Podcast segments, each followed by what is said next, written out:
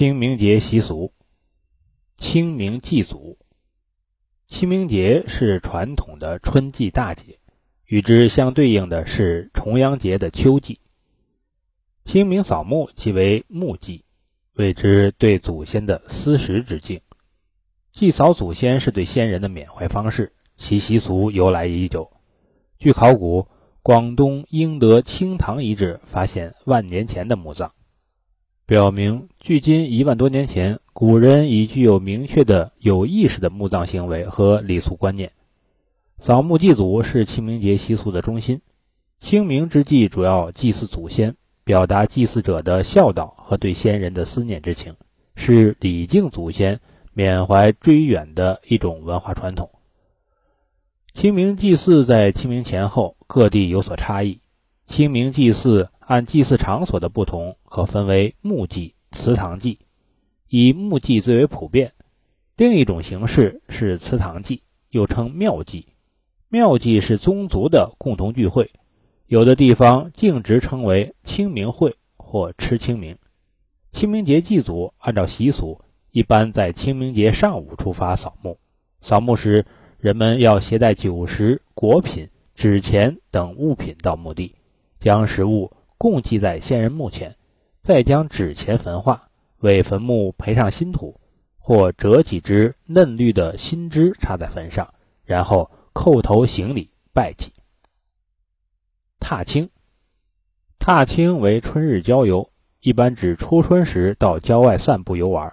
清明节期间到大自然去欣赏和领略春日景象，郊外远足，这种踏青也叫春游，古代叫探春。寻春，其含义就是脚踏青草，在郊野游玩，观赏春色。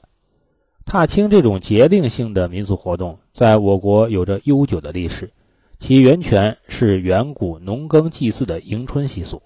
这种农耕祭祀的迎春习俗对后世影响深远。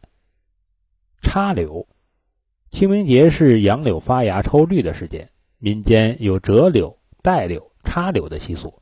人们踏青时，顺手折下几枝柳条，可在手中把玩，也可编成帽子戴在头上，也可带回家插在门楣、屋檐上。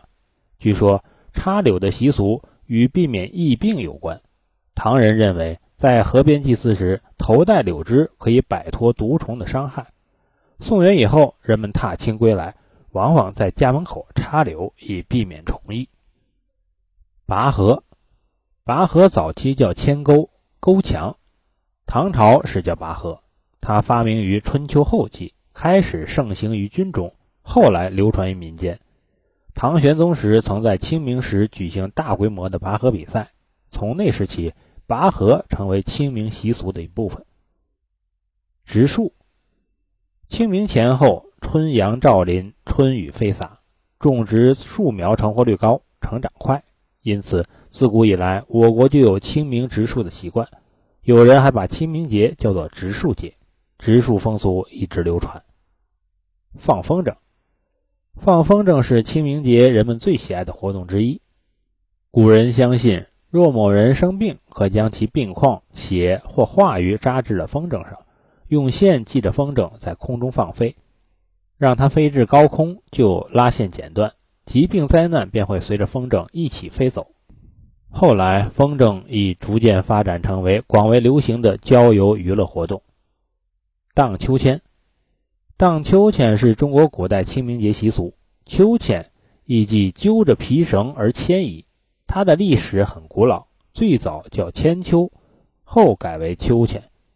古时的秋千多用树枝为架，再拴上彩带做成，后来逐步发展为用两根绳索加上踏板的秋千。